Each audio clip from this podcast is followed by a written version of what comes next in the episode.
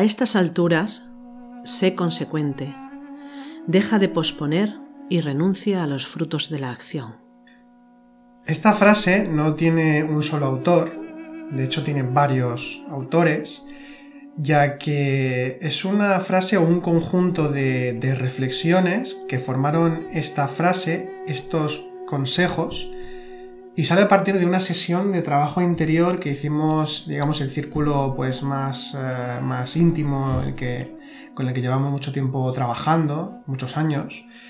Y en una sesión de trabajo interior pues aparecieron, aparecieron estas reflexiones que consideramos interesantes el compartirlas, el reflexionarlas eh, en este podcast, ya que eh, consideramos que hay bastantes claves eh, a la hora de afrontar o de, abordar el trabajo interior que nos pueden ayudar para poder profundizar y tener cuidado con algunos sesgos en los que podemos caer mientras estamos trabajando interiormente. Entonces es el tema que, vamos a tocar hoy. Eh, estos epítetos, ¿los puedes repetir Ángeles? Sí. A estas alturas, sé consecuente, deja de posponer y renuncia a los frutos de la acción vamos a hablar de esto en el programa de hoy. Mi nombre es Álvaro González. Y mi nombre es Ángeles Soto. Y os damos la bienvenida a Sendero a la Nada, un podcast dedicado a la espiritualidad, el autoconocimiento, las religiones comparadas, el simbolismo, el hermetismo y todos aquellos temas relacionados con el desarrollo espiritual del ser humano. Este podcast no tiene patrocinadores de ningún tipo, así que si te gusta nuestro podcast puedes ayudarnos a mantenerlo colaborando con tan solo un euro con al mes. Puedes hacerlo clicando en el icono de apoyar. Además, si nos apoyas tendrás acceso a contenidos exclusivos sobre temáticas espirituales que iremos publicando.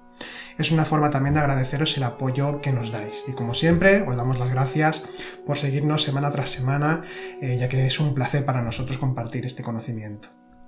También recordaros que nos podéis encontrar eh, en YouTube y en redes sociales como Centro Noesis y eh, como cada semana también os eh, invitamos a que participéis, a que os suscribáis a nuestro grupo, nuestro canal de Telegram, canal Noesis, en donde eh, hay charlas en directo, hay un grupo de lectura que se hace los, los lunes, se van compartiendo diferentes materiales para que podamos reflexionar en conjunto, para que podáis hacer vuestras reflexiones respecto a temas que proponemos y los chats en directo también que, que hacemos los, los sábados a la una del mediodía hora española, en donde podéis, es un chat en directo por tanto, pues damos una pequeña charla, generalmente ángeles, o también interpretación de sueños, y vosotros podéis interactuar en directo, hacernos preguntas, y así pues podemos crear un poco de feedback, que es interesante. Lo mismo el grupo de lectura, que es a las 6 de la tarde hora española, donde ahora mismo estamos leyendo el, libro Iniciación a la Iniciación, y eh, pues también es una forma de, poder enriquecernos más, ya que leer en conjunto pues siempre enriquece, ya que cada uno puede ver puntos de vista nuevos o puede hacer preguntas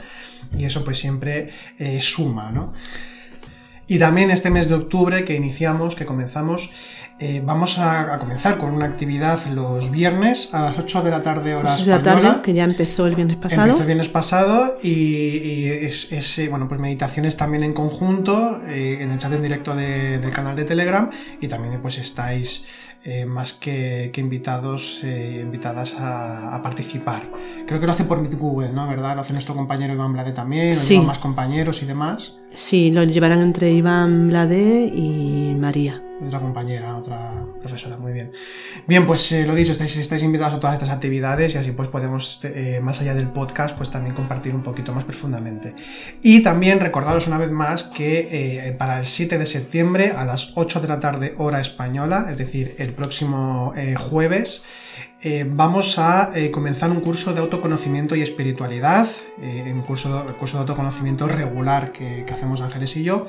Es un curso de, bueno, larga duración para quien quiera continuar, pero en un principio pues hay una serie de módulos como una primera fase, un primer ciclo, eh, que es el que vamos a comenzar a partir del jueves eh, de esta misma semana, en el que habla, bueno, en el que son cursos temáticos donde se habla de psicología, donde se habla del trabajo con las propias energías, de aprender a interpretar los propios sueños, qué es la imaginación creadora, leyes universales, y en definitiva, pues eh, toda una temática con un sistema de conocimiento teórico y práctico que nos permita el poder trabajar sistemáticamente, valga la redundancia, en nuestro propio autoconocimiento y así profundizar en, nuestra propia espiritualidad y, que pueda servirnos en nuestro camino espiritual. Si queréis información sobre, sobre esto, podéis escribirnos a nuestro mail noesiscentro.gmail.com Vamos a dejar también el mail en la, descripción de, este podcast. O también si nos buscáis en Telegram, en canal Noesis, pues si buscáis a los administradores de, los grupos o queréis también preguntar por ahí, pues eh, también eh, os podéis dirigir a nosotros directamente eh, en nuestro Telegram para cualquier duda y pregunta que tengáis sobre el curso y saber cómo, cuál es el funcionamiento. Bien, pues hecha ya la publicidad, vamos a comenzar con el podcast. Eh, bueno, este, como, os decía, este, esta frase que, con la que ha iniciado el podcast Ángeles eh, viene a través de, bueno, a partir de un trabajo interior que hicimos, bueno, para los que nos conocéis, no sé si ya lo comentamos quizá en algún podcast, hemos estado todo un mes en Tarragona, vivimos en Extremadura, entonces volvimos durante un mes y eh, nos eh, reunimos eh, presencialmente pues las personas los compañeros del centro que llevan más tiempo y, bueno pues estuvimos haciendo trabajo interior en conjunto y haciendo una serie de reflexiones y de los diferentes componentes del grupo de los diferentes asistentes de aquel día apareció esta frase o diferentes puntos que cada cual fue diciendo según el trabajo interior que, que hizo y entonces aparece pues esta, este conjunto de reflexiones que las queremos compartir porque en un principio eh, estaban relacionadas con un aspecto de la propia psicología de cada, de cada cual, una reflexión de un aspecto muy concreto, pero luego vimos que realmente tenía mucha más eh, profundidad o que tenía mucha más, mucho más contenido que era un poquito más universal a la hora de enfocar el trabajo interior. Y uno de los, de los denominadores comunes que hemos eh, detectado con, estas, eh, con estos cuatro puntos principales que vamos a tocar hoy es eh, la relación que tiene con el presente. A estas alturas, relacionado con el tiempo que se lleva o no se lleva en el trabajo interior, en la espiritualidad, el ser consecuente en los actos, en la continuidad en el camino, igual que con lo de posponer y lo de renunciar a los frutos de la acción. Por eso hemos titulado este podcast El problema del presente, no, no, porque el presente sea un problema, sino de qué forma enfocamos el presente. ¿Es el camino espiritual algo realmente secuencial? Eh, ¿Nosotros posponemos constantemente lo que ha de ser nuestra espiritualidad? ¿Estamos esperando siempre algo? Vamos a tratar sobre, sobre esto y mucho más en el podcast de esta semana. Y si te parece, Ángeles, eh, comenzamos. No vamos. la, la, frase tal y como, como la ha dicho Ángeles fue un porque era un poco más sonoro, quedaba un poco más poético, pero vamos a cambiar un poco el orden eh, porque hemos considerado que era más apropiado. Entonces eh, comenzamos con, primeramente con el posponer. Exactamente, con el dejar de posponer. Eh, queríamos hacer el podcast sobre esto, como ha dicho Álvaro, porque realmente cuando uno afronta su trabajo interior, ¿no? ya con una cierta profundidad, con una cierta seriedad, eh, nos encontramos que a lo largo del tiempo pues vamos cayendo en diferentes errores. Y diferentes errores, como hemos visto, relacionados con, ese, ese presente, ¿no? esa incapacidad de vivenciar la realidad en el presente de una forma continua. Es algo que, por ejemplo, hemos encontrado que existe, existe a nivel de, psicología, eh, algo que se le llama el el sesgo del presente que además nos explica o nos ayuda a entender un poquito qué es eso de posponer. ¿Qué es, qué es el tema de posponer? Bueno, pues la cuestión de que queremos eh, trabajar internamente, queremos practicar, hacer meditación, estudiar, queremos avanzar en nuestro camino, pero de alguna manera las circunstancias de nuestra vida nos van, creemos nosotros, que nos van haciendo posponer esa situación y no nos damos cuenta de que eh, si eso lo alargamos un poquito en el tiempo, lo convertimos en una costumbre de tal manera que cada vez será más difícil llegar a conseguir o llegar a, trabajar en eso que queremos trabajar. Por eso es muy importante darnos cuenta de esa costumbre de posponer. ¿Cómo, ¿Cómo, vivimos eso? Pues lo vivimos muy habitualmente con las frases hechas típicas de decir, bueno, cuando llegue el momento adecuado lo haré, o cuando esté tranquila, o cuando tenga tiempo, o incluso, incluso llegamos a decir cosas como cuando me jubile, ¿no? Como esperando que, que llegue ese momento perfecto para por fin comprometernos en un camino, para por fin poder estudiar, para por fin poder hacer las prácticas que queremos, etcétera, etcétera, etcétera. Y esto se convierte en un gravísimo problema. Por dos cosas. Una, porque nunca llegamos a hacer nada. ¿Por qué? Porque no existe, jamás existe el momento perfecto para hacer algo. El momento eh, perfecto para hacer algo es el momento en que te lo propones y se acabó, no hay más. Eh, pero ese es uno de los problemas. El problema más grave que, que resulta de la costumbre de ir posponiendo una y otra vez algo es la creencia, y en esto caemos todos, nos demos o no nos demos cuenta, la creencia de pensar que aunque lo estoy posponiendo, yo estoy comprometido con eso. Y de alguna manera es como si lo estuviésemos haciendo. Por ejemplo, pongo el caso de eh, una persona que quiere ir al gimnasio o que quiere hacer deporte, ¿no? Entonces, esa persona eh, se compra eh, el equipo para hacer deporte, la ropa, bueno, pues yo que sé, hace un a lo mejor eh, hacer bici. Se compra una bicicleta, etcétera, se lo compra todo. Pero sale un día a hacer bicicleta y luego sale otro día, al tercer día ya no sale. Pero su idea es salir. Pero justo cuando va a salir, pues mira, surge una circunstancia que, bueno, es importante, entonces déjalo de salir a montar en bicicleta. Pasa un día y sucede lo mismo, pasa otro día y sucede lo mismo. Entonces, de toda la semana, a lo mejor pues va un día a la semana o prácticamente dos días al mes. Pero lo peor de esto no es que, no, nos demos cuenta de que realmente eh, ir a hacer bicicleta dos días al mes no es hacer deporte ni ser un deportista, sino lo peor de todo es que pensamos que precisamente por estar pensando todos los días que queremos ir a hacer bicicletas, bicicleta, perdón, pensar en ello todos los días nos hace creer que sí salimos en bicicleta, que somos deportistas. Es como quien, quien quiere pues, estudiar inglés. Se propone todos los días, todos los años, voy a estudiar inglés. Entonces es una persona que puede pensar que está estudiando inglés simplemente porque está, a lo mejor, de vez en cuando mirando algún libro o algún vídeo de inglés.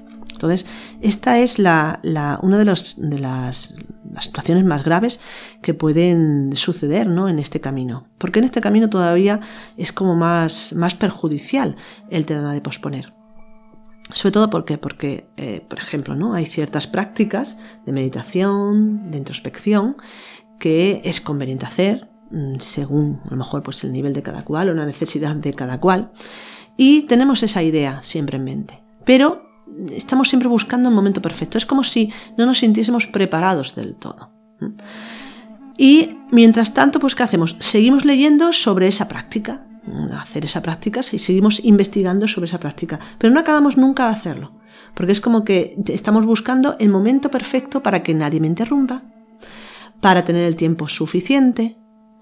Estoy buscando también el momento adecuado a nivel interno, es decir, que yo me sienta bien para poder hacer esa práctica, porque esa práctica requiere hacerla bien. Pero mientras tanto, seguimos estudiando sobre ello, hablando sobre ello, reflexionando sobre ello. ¿Y qué es lo que sucede? Que nos creemos que realmente estamos haciendo esa práctica.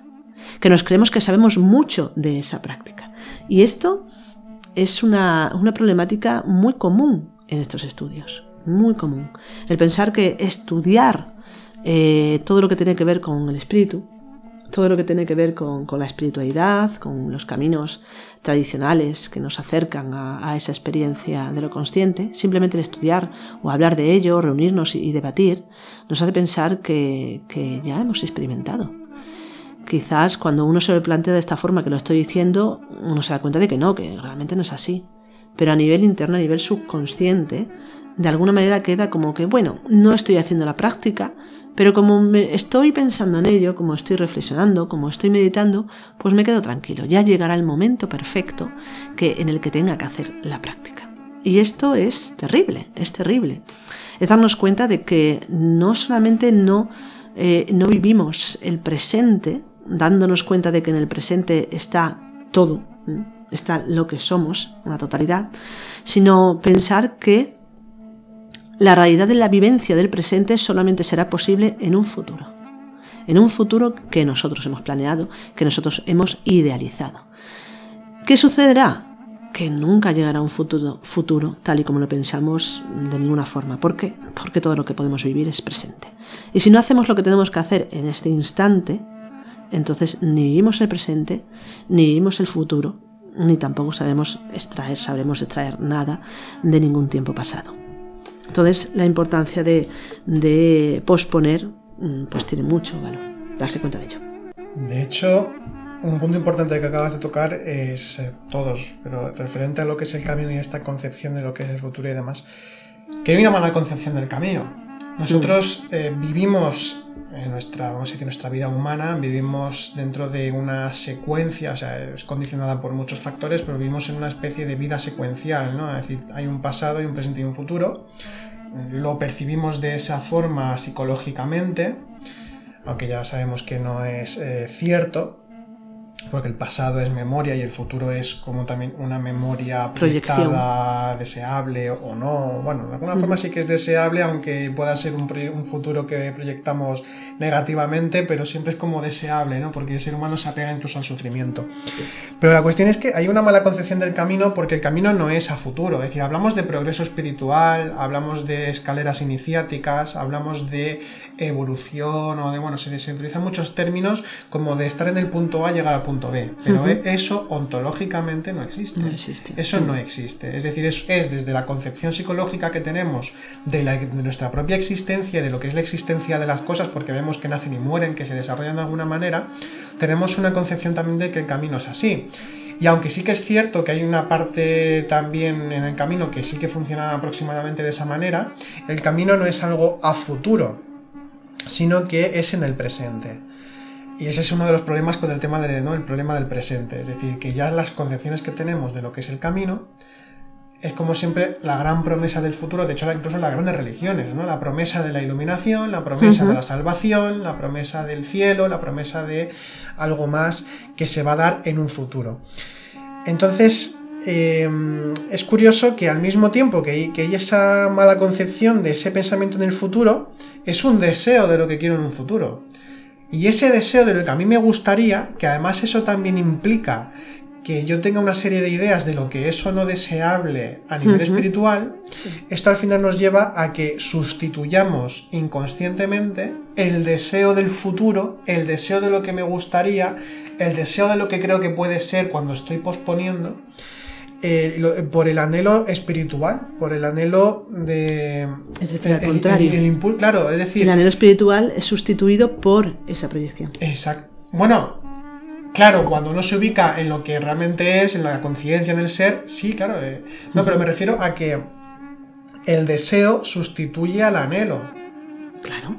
O sea, el, el deseo de ir a futuro está sustituyendo cuando debería ser al contrario. Es decir, nosotros tenemos anhelo espiritual. Lo sentimos en ciertos momentos del día o del año del mes, no importa, pero se siente eso, por eso se inicia en un camino también, que ni siquiera saben muy bien por qué, pero vamos a eso. Y vamos trabajando, hay momentos en los que vivimos ese anhelo espiritual. Y de repente eh, empiezan a aparecer ese tipo de deseos, ese tipo de exigencias interiores incluso, y ese, ese anhelo que nos hace estar en el presente, que nos que evoca cierta urgencia interior, pero que se da en el mismo momento, en el instante, y uno ya se ubica en la conciencia, pues todo eso queda sustituido por el deseo, por una proyección que no existe realmente, cuando el anhelo es. estar en lo real. Entonces, el camino realmente empieza y es, el, es y empieza en el estado ser. Aunque ya incluso la palabra empieza implicaría también un final. Pero digamos que el camino es en el ser, es en la conciencia y no es algo a futuro. Totalmente. De todas formas, esto, que, esto del tema de posponer, decíamos al principio que tiene que ver bastante con esta, esto, esto que se le llama el sesgo del presente. Voy a definir exactamente cómo se define el sesgo del presente. El sesgo del presente sería la tendencia a dar más peso al presente al tomar decisiones. Se prefiere el beneficio inmediato frente a la ganancia futura. Y aquí en este caso eh, sería eh, lo que tú has estado comentando.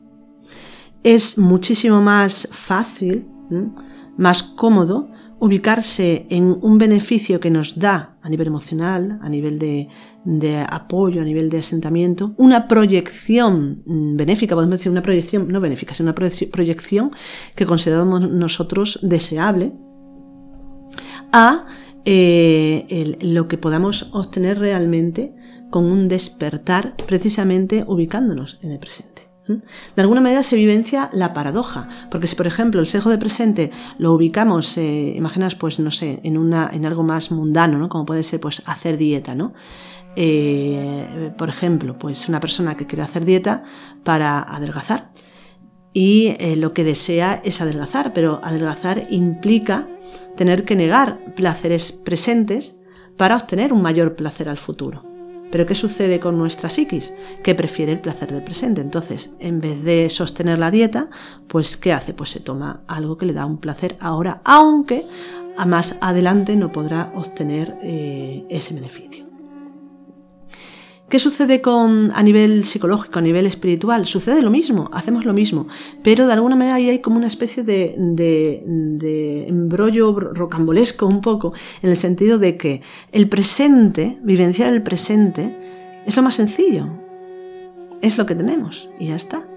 Pero ¿qué sucede en este caso? Sucede que el presente, eh, tal y como estamos, se nos presenta como algo muy árido, muy vacío muy, eh, em, pues eso, vacío de sensación. Entonces preferimos, preferimos la proyección de un futuro más deseable, que vuelvo a decir, esa proyección de un futuro más deseable, aunque sea proyección, está ubicado en el presente porque es pensamiento presente. Entonces estamos obteniendo el beneficio del presente, perdón, perdón, el beneficio en el presente de la idea que nosotros creemos que es estar en el presente, pero no estamos en el presente. Exacto. ¿Se entiende? Y esto es importante de entenderlo, porque nosotros mismos nos engañamos, proyectando y recreando estados, cuando realmente se dice que el estado ser es un estado vacío de cualquier conceptuación. Es un estado de espaciosidad, de luminosidad, podemos decir en todo caso, y eso ya es decir mucho. Pero claro, nosotros tenemos esa idea de consecución, esa idea de avance, esa idea de integración, de, bueno, palabras que utilizamos muy habitualmente. Pero cuando uno proyecta esto, ¿qué está haciendo? Está eh, eh, trayendo el cielo ya aquí, ahora, trayéndolo. Pero claro, no es un cielo verdadero, entre comillas, sería un cielo imaginado. No imaginado, sino fantaseado, ¿no? Un cielo proyectado de tal manera que no es real. Entonces, importante darnos cuenta de eso, de que, de que eh, tenemos que entender realmente que el presente es el presente tal cual, es, tal cual es aquí y ahora, sin más añadidura. Y no pensemos que por buscar un estado consciente, un estado de, de, bueno, de conexión espiritual, vamos a tener que experimentar un grado elevado de emoción. De... No, esto puede ser, pero no tiene por qué ser. ¿Por qué? Porque uno, en el estado presente, vivencia lo que es y según el grado de integración que tenga, eso es lo que va a vivenciar. Si tenemos pocos grados de integración, ¿qué es lo que vamos a percibir en el presente? Pues prácticamente nada. Vacío incluso. Podemos observar nuestras tendencias internas y eso ya es trabajo. Pero nosotros podemos, preferimos posponerlo eh, recreando una imagen ideal de lo que debemos de ser nosotros cuando despertemos de lo que debemos de ser nosotros cuando nos integremos con la totalidad. Y ahí nos perdemos realmente del auténtico presente. El encuentro con el presente se da cuando no se proyecta, sencillamente. ¿no? Ahí está. Ni se recuerda. Tal cual. Bueno, pues este es un punto que ya vemos que, es que se, se, aplica a todo nuestro trabajo interior y al modo en que nosotros eh, pues eh, podemos enfocar de forma sesgada nuestra propia existencia directamente, ¿no?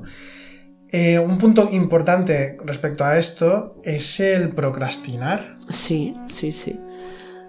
Una palabra que está muy de moda sí, y que... Es verdad, creo que... estas cosas no, las sigo, pero bueno, a veces los algoritmos estos de YouTube y otras noticias que salen por ahí... Mm.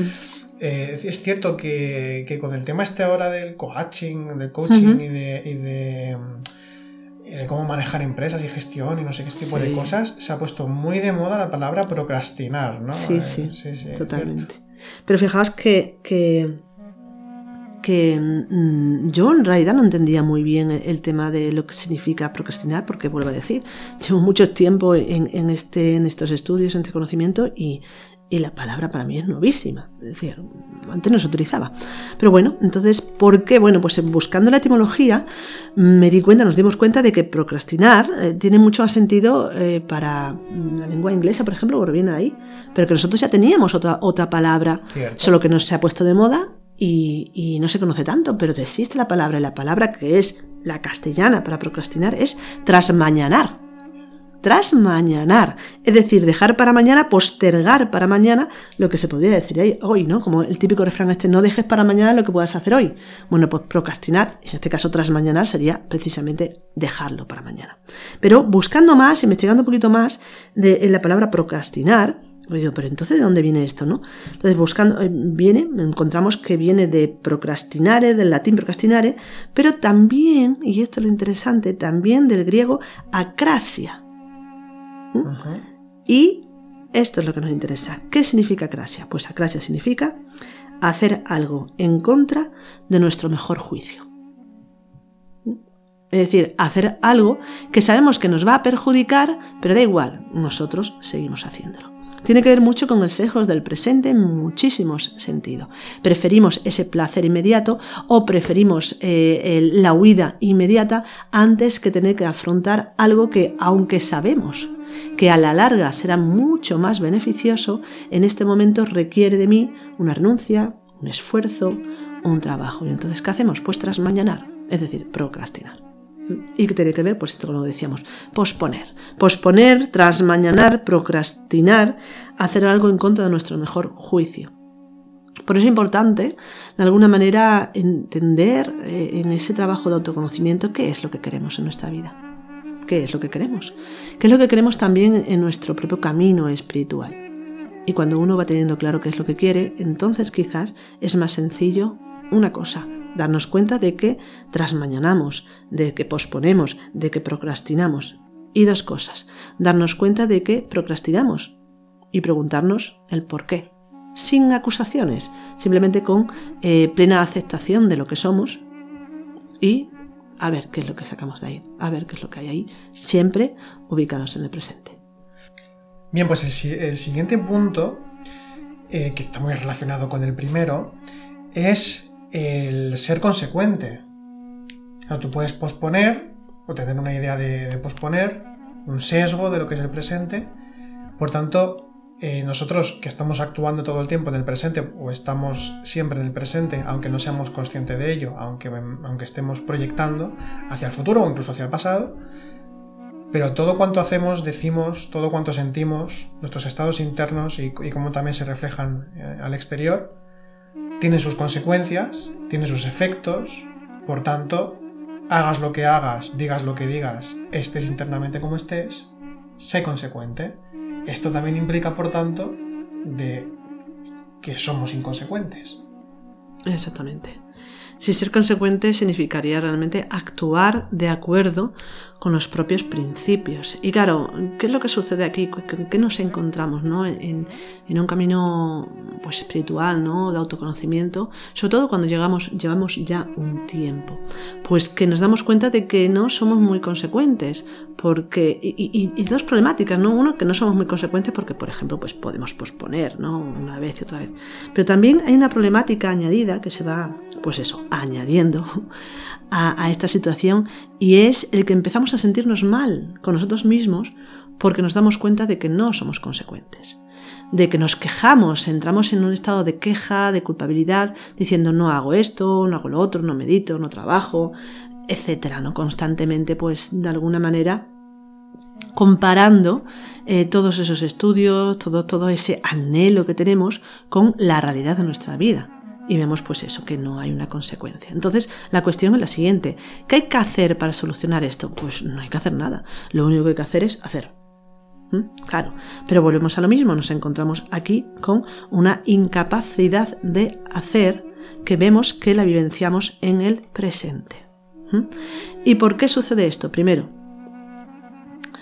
porque, eh, vuelvo a decir ya cuando hay tiempo, ¿no? Cuando, cuando llevamos un tiempo trabajando, porque caemos en el autoengaño. Es decir, de alguna manera eh, nos damos cuenta de que somos totalmente contradictorios, pero a la vez que, bueno, más que darnos cuenta, somos contradictorios, pero precisamente por tener ese anhelo tan elevado de querer verse uno a sí mismo eh, como, bueno, como un caminante ¿no? del camino espiritual, hay ciertos estados, ciertas, ciertas tendencias que de alguna manera eh, vamos dejando de lado, vamos no queriendo ver y empezamos a autoengañarnos.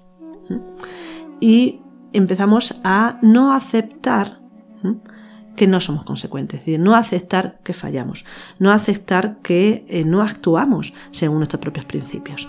Hay una tendencia también no solamente a, a quejarse, no solamente a sentirnos culpables, sino sobre todo a no aceptarnos. Y esto es terrible porque realmente empezamos un conocimiento, un camino de autoconocimiento para eh, conocernos a nosotros mismos y para aceptarnos plenamente, para aceptar que pertenecemos o que formamos parte ¿no? de, una realidad más trascendente. ¿no?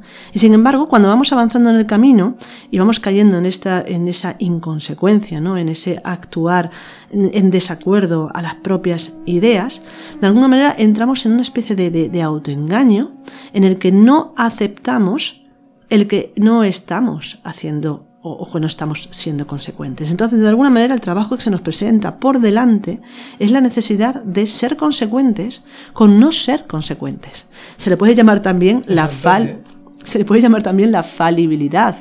Todos fallamos constantemente. Hay una cosa también muy importante en el, en el camino eh, que, que, que, nos bueno, que nos hace caer en el error, y es el creer que el camino lo hacemos nosotros desde la mente, que lo hacemos nosotros desde nuestras capacidades, que lo hacemos nosotros desde nuestras eh, ideas, proyecciones, y en realidad eso lo que hace es, son movimientos mentales, movimiento de la mente, no tiene nada que ver con el camino. El camino, como dice en la tradición, el camino lo hace el ser. El camino se hace cuando precisamente todas esas proyecciones, todas esas ideas, todos esos conceptos no están. Cuando no tengo conceptos del camino, paradójicamente, es cuando el camino es. Entonces, ser consecuente en principio es dejar de autoengañarse y saber que claramente vamos a actuar muchas veces en contra o al contrario de esos principios. ¿Qué hay que hacer? Bueno, cada uno sabrá en su momento qué es lo que hay que hacer, pero quizá una de las cosas que hay que plantearse es cuáles son esos principios. ¿Realmente hay una posibilidad de ser consecuente con esos principios? Aceptar también en nosotros la contradicción. Exactamente. También es importante eso. Y darnos cuenta de que no, por supuesto, en nuestro interior hay tantos estados psicológicos diferentes, tantas formas de pensar diferentes, de actuar diferente, que siempre que estemos ubicados en esa forma de en alguna de esas formas de pensar, de actuar o de sentir, siempre seremos inconsecuentes. No mantendremos una correspondencia lógica entre nuestras ideas y nuestros deseos y nuestros actos.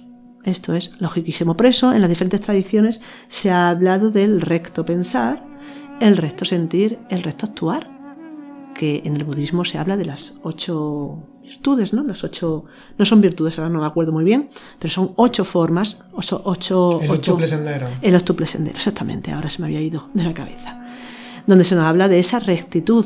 Bueno, pues rectitud es ser consecuente. Entonces, no estamos diciendo que ahora que tengamos que ser consecuentes, porque no, no, estamos diciendo que hay que aceptar nuestra inconsecuencia.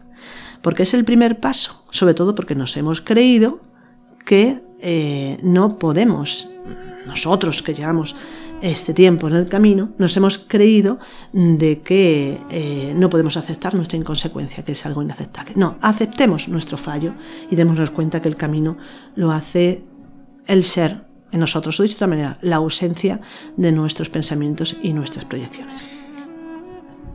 Con el, relacionado también con lo del posponer o lo que es la proyección, con esto que también estamos comentando de la contradicción y del autoengaño, el autoengaño no es otra cosa que proyectar lo que uno no es. Exacto crear una imagen de lo que uno no es. Eh, en el autoengaño uno considera unas posibilidades eh, de lo que puede llegar a ser o considera actualmente que es de una forma determinada. ¿no? Cuando empezamos a autoobservarnos, pues empezamos a ver ciertas cosas que quizá no nos gusten tanto porque empiezan a desestructurar la autoimagen que teníamos, la intentamos recomponer inconscientemente de las formas que, es, que nos sean más posibles o, más eh, atrayentes, incluso deseables pero la cuestión aquí es que eh, hay como cierto binomio, cierta ciertos dos opuestos que creo que es por un lado el autoengaño y luego la aceptación, porque en la aceptación, la aceptación no es otra cosa que la visión real de lo que uno es. Es decir, uno cuando acepta plenamente lo que es tanto en aquello que quizá no le gusta tanto, que esto es proyección, eso es algo eh, muy, muy dualista además, ¿no? Hay un gran dualismo, ¿no? Me gusta, no me gusta. Cuando uno sin, sin ningún tipo de gusto o disgusto ve lo que sencillamente es, se ubica en el presente. Cuando estamos siendo inconsecuentes, estamos posponiendo, estamos eh, no siendo realistas con lo que somos ahora y por tanto nos alejamos del presente, nos alejamos del instante y peor todavía, incurrimos en una gran contradicción respecto a lo que estamos buscando con aquello, o sea, con la separación o con la separatividad de la búsqueda espiritual. Es decir, nos estamos, estamos haciendo lo contrario respecto a lo que en un principio queremos por lo que nos dicta nuestro anhelo espiritual. Exactamente, porque es muy sencillo ser consecuente. Bueno, eh, esto es fácil de decirlo, lógicamente. Mucho más sencillo decirlo que hacerlo. Eh, Pero hay una forma muy sencilla de, ser consecuente. Hay un momento eh, crucial. El momento es en el momento en que nos estamos quejando de nosotros mismos, desde la culpabilidad, de la queja, desde pues, la no aceptación. En ese momento, abandona eso. No te quejes, no te quejes, no te culpabilices, porque no es nada más que una forma de pensar, es decir, un ego, y acepta el momento, acepta tu incomodidad, acepta tu realidad, acepta tu estado, sea el que sea, sea el que sea. Y eso ya sería, eso ya es ser consecuente. Entonces ya tenemos dos puntos que hemos tratado. Tenemos por un lado la, el posponer, el transmañanar, proyectar hacia, hacia el futuro lo, lo que queremos ahora. Proyectar hacia lo inexistente aquello que no es posible, porque solo es posible en el momento presente. Y eh, esto nos lleva luego también, pues eso, ¿no? Al ser inconsecuentes, claro, porque si estamos posponiendo o si sencillamente nos autoengañamos y, y estamos dentro de esos sesgos que, que no nos permiten vivir realmente lo que es el presente como tal, esto nos lleva pues a que nos autoengañemos y a que siempre estemos al fin y al cabo proyectando, ¿no? Creamos una burbuja de pasado, presente y futuro con toda una serie de características, de autoimágenes, de visión de lo que es el mundo al final. Es como, o sea, creamos una forma de percibir el mundo desde algo más sencillo de lo que pueda parecer, aunque luego se complejiza muchísimo. Pero esto nos lleva a que, a que no tengamos una visión real de lo que, de lo que verdaderamente somos. Y esto nos lleva a otro punto que es, una que es de gran importancia también, eh, que esto también nos lo explican de una forma u otra, nos lo enseñan de todas las tradiciones, de lo que nosotros hemos hablado, incluso hemos dedicado un podcast y no me estoy refiriendo a otra cosa, que es a la renuncia, eh, renunciar a los frutos de la acción. Normalmente, normalmente eh, hay como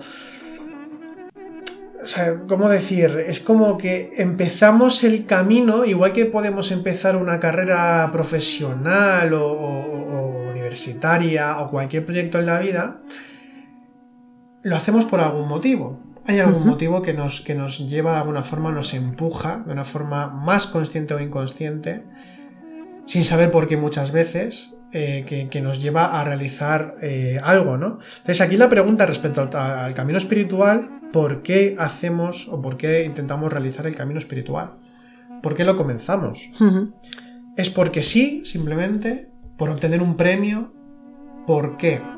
Exactamente, para aquí la pregunta sería o se ampliaría también no solamente al camino espiritual, sino a cualquier cosa que hacemos en la vida. ¿Por qué hacemos algo? ¿Por qué hacemos las cosas? Exactamente, hacemos, las, hacemos por las cosas en sí, por el valor de las cosas en sí, o por un premio, como tú has dicho, ¿no? por un resultado. De alguna manera eh, es así, lo vivimos por el resultado. Estamos atrapados siempre en el resultado, que tiene que ver también con esa mala concepción del presente, ¿no? ese, ese, ese premio, ese proyecto que se logrará y que es lógico que lo podamos entender, por ejemplo, en relación a hacer una carrera, ¿no? O, en relación pues a cualquier otra cosa, ¿no? Se hace algo por la consecuencia, es decir, lo que se va a obtener de ello. Pero claro, cuando entramos en, eh, la experiencia ¿no? de, lo que es lo real, la experiencia del camino espiritual, nos damos cuenta de que, de que no, de que las cosas no van por ahí.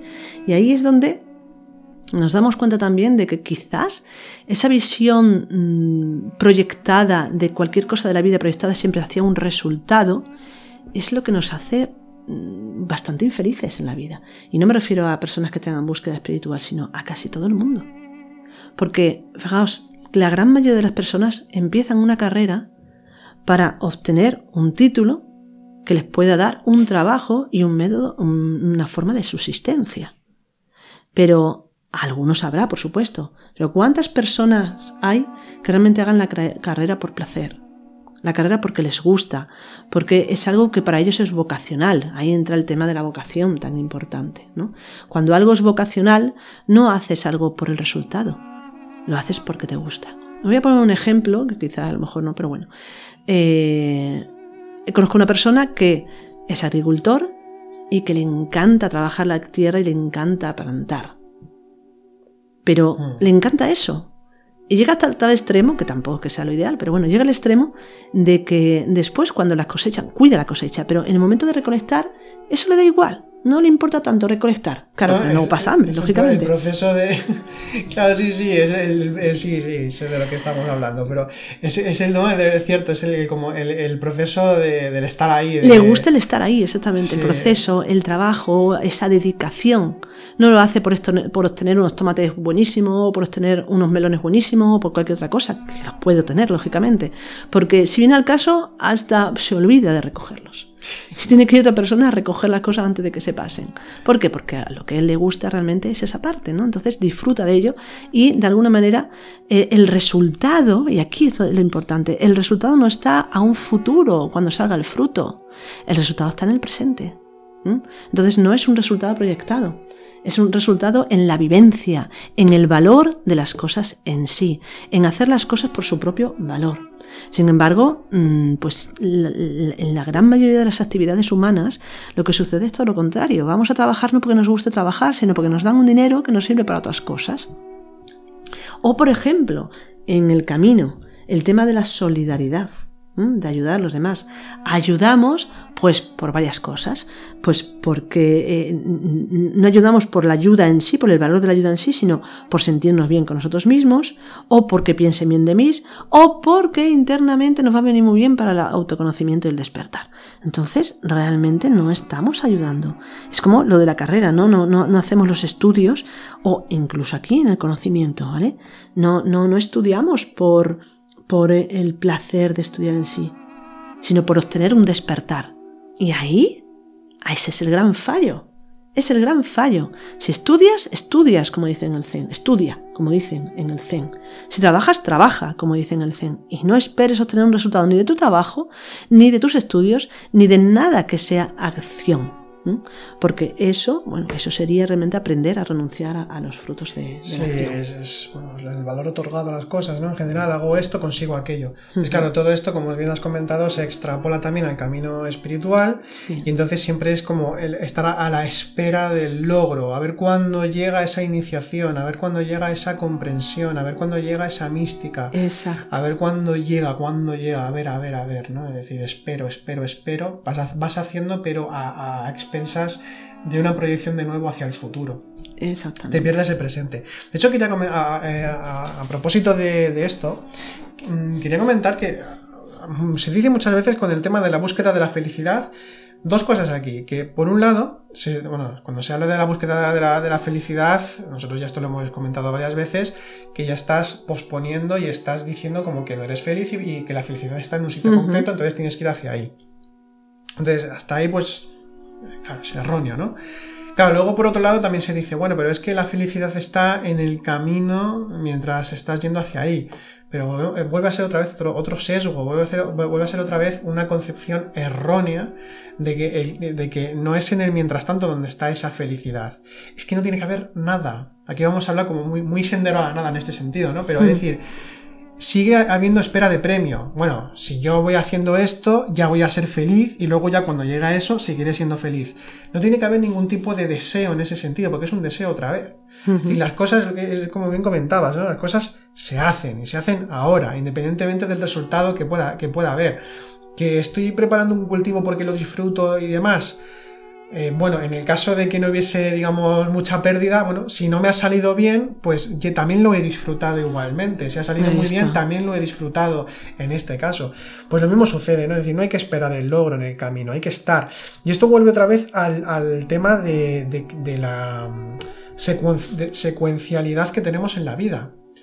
Que esto lo tenemos con el lenguaje, lo tenemos conceptualmente y lo tenemos en la propia experiencia empírica, ¿no? Eh, subjetiva del existir, que es esa secuencialidad. Vivimos en el pasado, presente y futuro subjetivamente. Entonces, claro, insistir de nuevo, el camino no es secuencial, eso es un sesgo dialéctico. Cuando estamos hablando de, que hay un progreso espiritual, eh, esto es una creencia que nos puede servir, pero porque son concepciones que tenemos y simplemente son formas conceptuales, incluso simbólicas, que nos ayudan a poder decir, bueno, si yo hago esto, pues es posible que consiga esto porque otros lo han hecho antes que yo, me puede ayudar y demás, pero eh, una vez más quiero insistir en que el camino no es secuencial.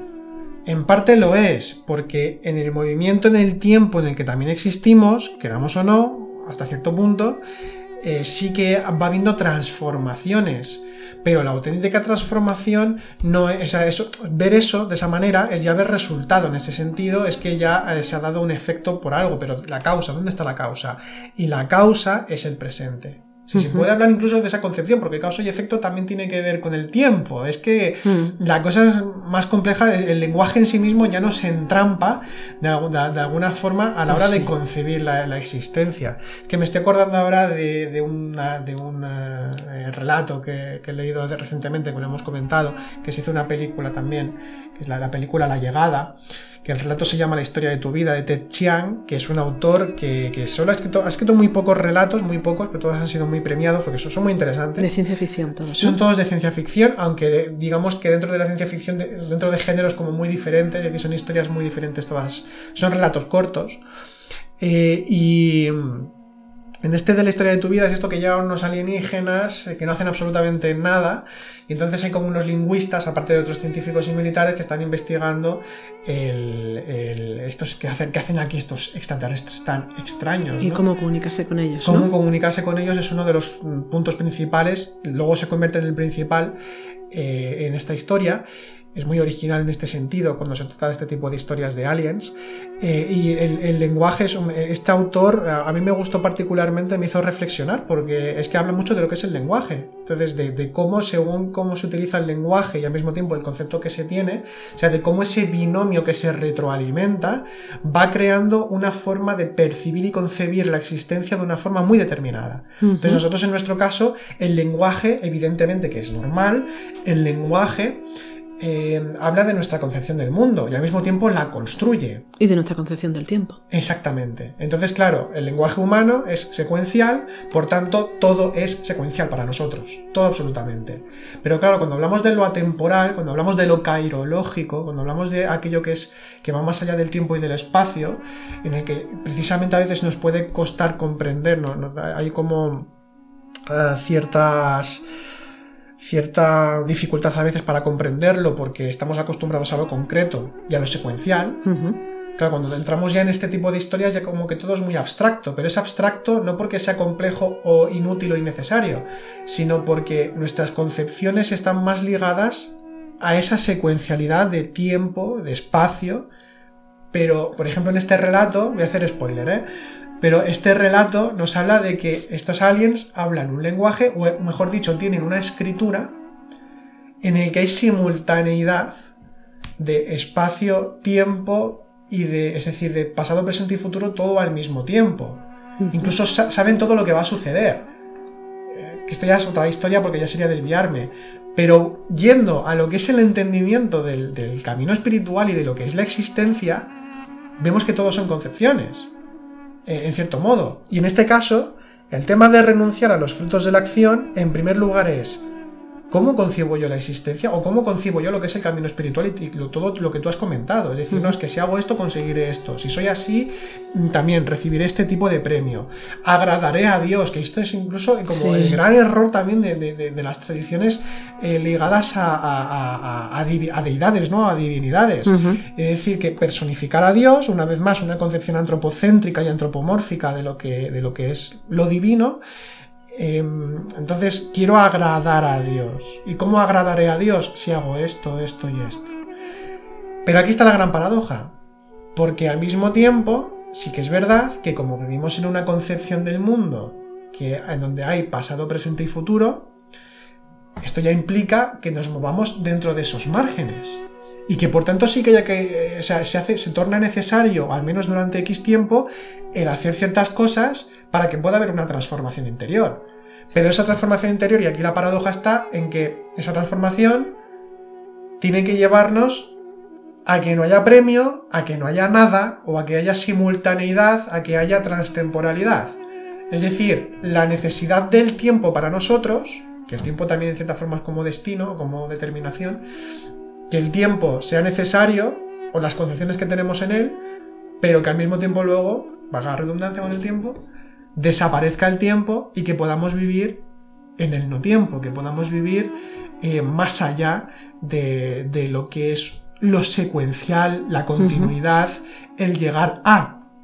Entonces, con esto que me he desviado muchísimo, eh, el esperar no tiene sentido, eh, y em, e, esa historia de causa y efecto de hago esto, consigo aquello, eso eh, ha de ir desapareciendo. Lo que importa es el presente, porque cuando se actúa o se es en el presente, causa y efecto se convierten en la misma cosa. Tú haces algo y ya tiene una repercusión automática, pero no es que sea causa y efecto, sino que un hecho en sí mismo ya tiene todo y abre todas las posibilidades. ¿No? Y esto en el trabajo interior evidentemente es así. Es decir, la renuncia a los frutos de la acción, eh, eh, realmente la renuncia es en el estado ser. Hmm. En cuando hay estado ser, automáticamente ya hay renuncia, pero es que va más allá de eso, porque cuando hay estado ser, cuando hay ese recuerdo de sí del que tanto hablamos, cuando uno se ubica realmente en lo que es, y por tanto trasciende cualquier concepto, cualquier concepción, desaparece la necesidad de nada. Em, porque ya hay plenitud, ¿Pero por qué hay plenitud? Porque hay participación, no hay separatividad, que esto es otro punto, ¿no?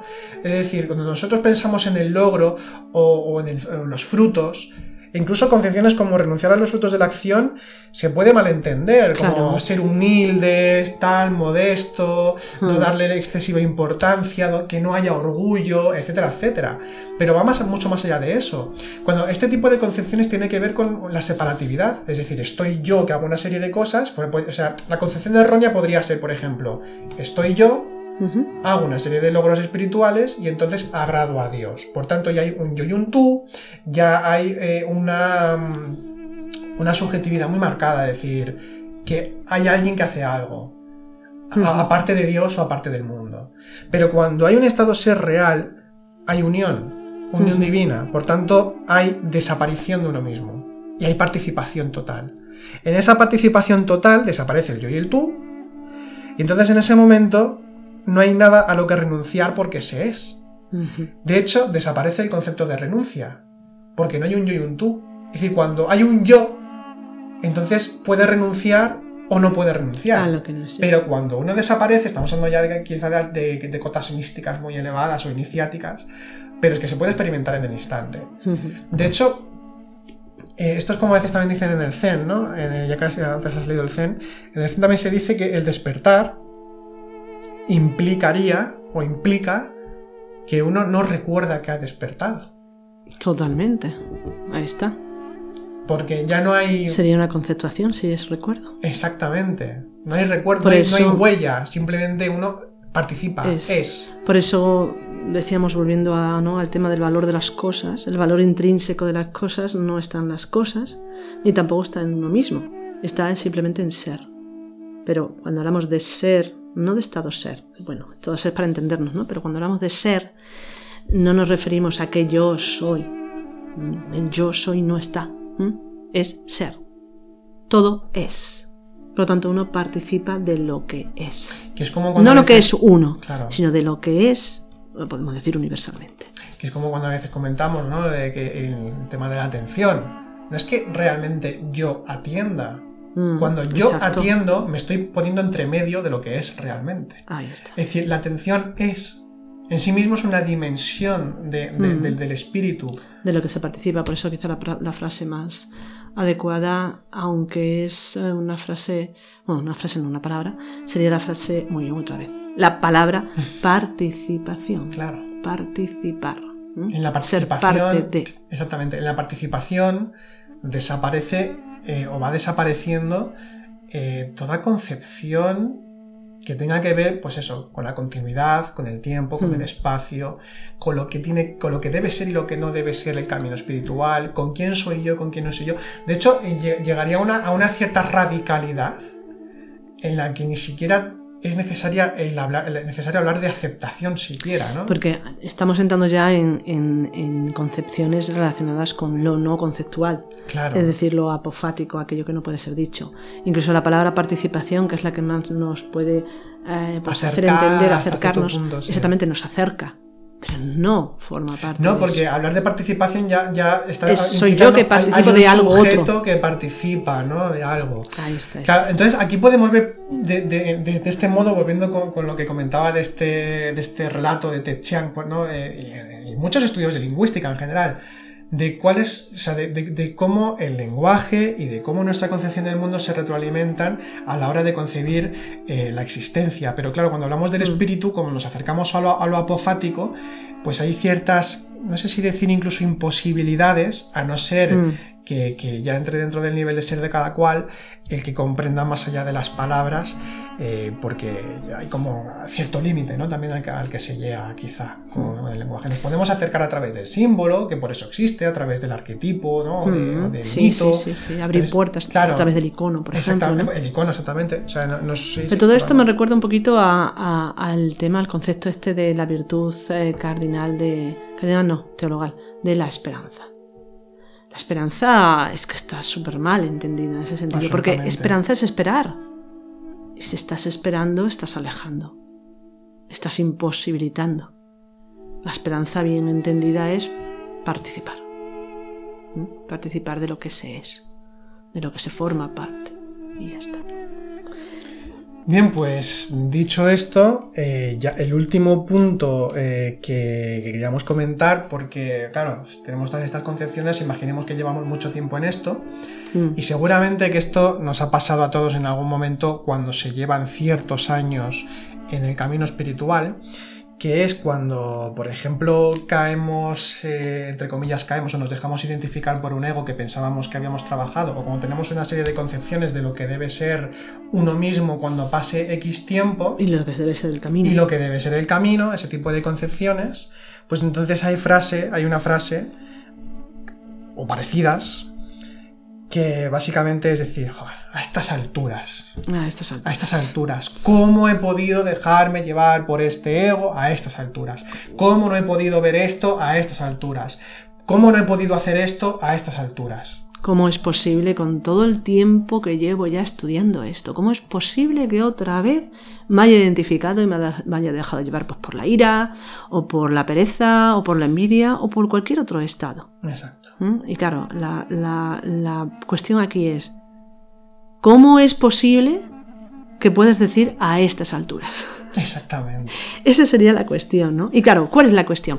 La cuestión es la misma que estamos hablando. Una mala conceptuación de lo que es el camino y un, eh, error garrafal que es eh, eh, pensar, pensar que el camino está siempre en un futuro. El cielo siempre en un futuro. El despertar siempre en un futuro.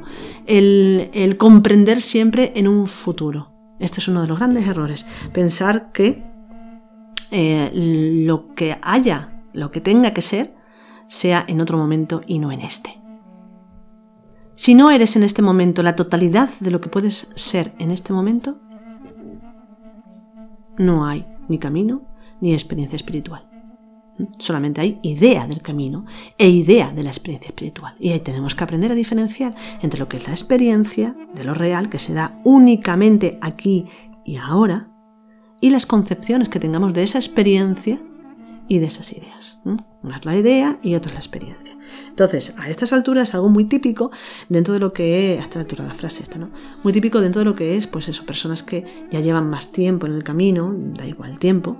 Y claro, ¿qué, qué, idea hay? Pues si nosotros conceptuamos que el camino es un progreso ascendente en el tiempo, pero no en el presente, ¿qué va a suceder? Que mientras más tiempo pase, pues más convencidos estamos de que tengo que tener algo, tengo que tener alguna consecución.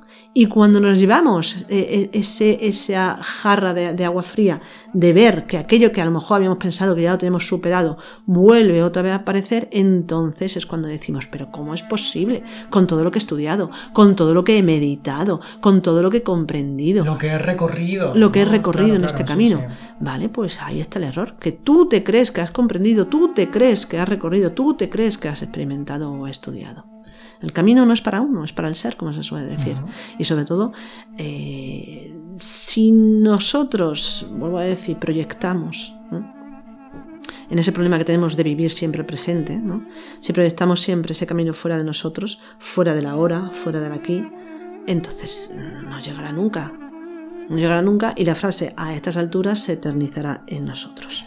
sí, de hecho, eh, a estas alturas antes hemos hablado del posponer, eh, procrastinar, tras mañana y demás, que son como proyecciones hacia el futuro. Aquí estamos hablando de proyecciones hacia el pasado. O sea, estamos yendo hacia el pasado porque es que estamos hablando de lo recorrido, volvemos otra vez con lo de la secuencialidad, ¿no? Lo que ya he recorrido, lo que he hecho. Eh, esto, por tanto, nos aleja del presente. Y pues vienen frases de esta de lo que ya está hecho y lo que queda por hacer, por ejemplo. Exactamente. Eh, no desde, claro, lo Nunca desde lo que hago. Exactamente. ¿Qué estoy haciendo ahora? ¿no? ¿Qué, hago ahora? ¿Dónde estoy ahora? Y entonces, claro, se habla de lo, que debería ya ser uno después de tanto tiempo, como os he estado comentando. Yo creo que también esto es clave, es decir, lo mm. que uno ya debería ser. ¿Qué debería ser uno dentro de X años eh, en el camino espiritual? Si no ha llegado a eso, llega la frustración, llega la, la, culpabilidad, la, culpabilidad eh, la autoconsideración o, conmiseración. todo ese tipo de cosas. Y luego también exigencias, ¿no? Es decir, a estas alturas no debería fallar. Claro, no debería fallar. Hay como una especie de autoexigencia, eh, autoexigencia que realmente no es ni siquiera autoexigencia, porque uno no cumple. Es simplemente un estado psicológico mm. que por el tiempo que se lleva, entonces ya se supone que no tiene que fallar, que entonces se exige, ¿no? Sí, pero fíjate que, mm. que, realmente aquí es otro de los grandes errores, ¿no? De pensar que, que que conocemos o nos conocemos lo suficiente para saber cómo es nuestro trabajo interior. Y ahí nos habla de, sobre todo cuando mm, de repente, llegado un tiempo, nos asombramos de que nos hayamos podido dejar llevar por un estado determinado. Pero lo asombroso es que nos asombremos, porque eso nos habla de un desconocimiento eh, bastante grande de, de, lo que es realmente una estructura psicológica de lo que es realmente nuestra realidad y sobre todo también de lo que significa la falibilidad. De, no saber realmente cómo, cómo, va ese camino, porque eh, nadie, como se dice, eh, bueno, no, esto no tiene nada que ver, iba a decir una frase que era de esta bueno beberé, pero no tiene nada que ver. Nadie puede sentirse a salvo, entre comillas, de un estado psicológico por mucho tiempo que pase, si uno no está plenamente despierto. Si solamente hemos llegado a un grado de comprensión, pues eso es lo que hay, un grado de comprensión. No quiere decir que tengamos capacidad para poder ver la totalidad. Y ahí nos confundimos. Cuando comprendemos algo, lo tendemos, tendemos a expandirlo o, eh, conceptuarlo como una cierta totalidad y no vemos todavía toda la, parte de oscuridad que hay. O al contrario, que también puede suceder al contrario, de personas que sí tienen comprensión, que van de alguna manera integrando esa realidad en su interior, pero el convencimiento de, ese, de, esa, de su realidad interior de algo oscuro o algo negativo no le deja ver tampoco la, luz ni, lo que hayan integrado. Entonces vemos siempre pues una mala eh, concepción, una mala eh, visión de lo que es el camino y de lo que somos nosotros mismos, como siempre, porque no sabemos experimentarnos, ni aceptarnos, ni vernos, ni ser en el presente. Bien, sí, y luego otro, otro punto, quizá ya para, ir terminando, es precisamente con todo esto, los puntos que hemos tocado, ¿no? Ser consecuente, no posponer, renunciar, a estas alturas, lo que he hecho, lo que he dejado de hacer y lo que debería ser.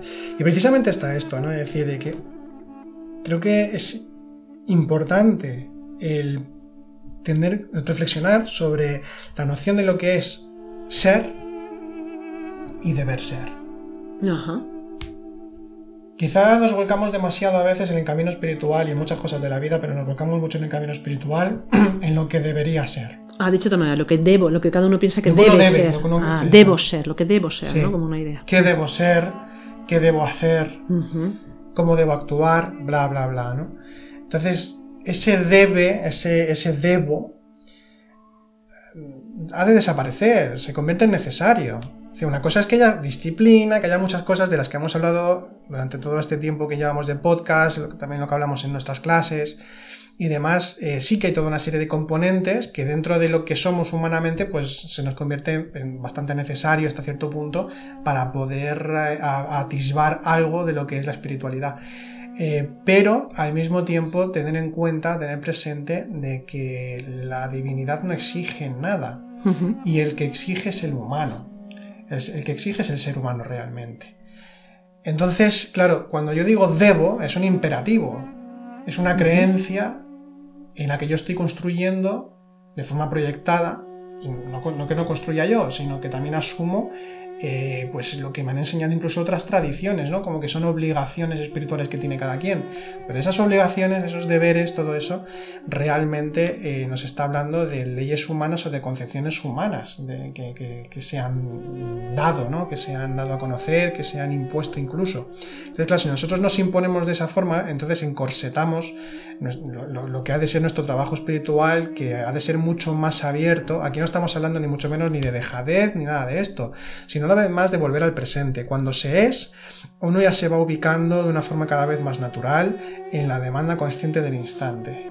Y ahí no existen realmente normas determinadas eh, ni decálogos que nos indiquen qué es lo necesario en cada momento, sino que el mismo ser, la misma, la, misma divinidad en nosotros, o, mejor dicho, en la que participamos, en la que somos, da todo, toda esa sabiduría y actúa eh, dentro de lo necesario de la forma que sea, ¿no? No sé, si quieres ir terminando, ¿quieres comentar alguna cosa más? No, nada, nada más, simplemente decir que bueno, que estas eh, reflexiones que hemos estado haciendo, pues puedan servir para que el presente deje de ser un problema y que empiece a ser lo que realmente es, lo que somos. Nada más. Muy bien. Dicho esto, como siempre esperamos que os haya sido de, utilidad y de provecho en este podcast. Y bueno, disculpad también, ya para terminar, decir que bueno, como este mes hemos estado fuera, hemos estado por, cuestiones eh, bueno, diversas, hemos estado fuera, pues eh, no hemos podido tener la, regularidad con el podcast que quisiéramos, pero bueno, ahora en principio pues sí que podemos volver otra vez a, ser regulares. Bien, pues dicho esto, os deseamos feliz semana. Eh, ya sabéis que podéis comentar tanto en el canal de, Telegram, en el que ya, ya, sois muchos, y eh, también pues comentar en la caja de comentarios lo que queráis preguntar o, añadir a lo que ya hemos eh, explicado en, en este podcast. Sin más, feliz semana, que vaya muy bien. Feliz y como siempre os deseamos consciente semana. Hasta todo día.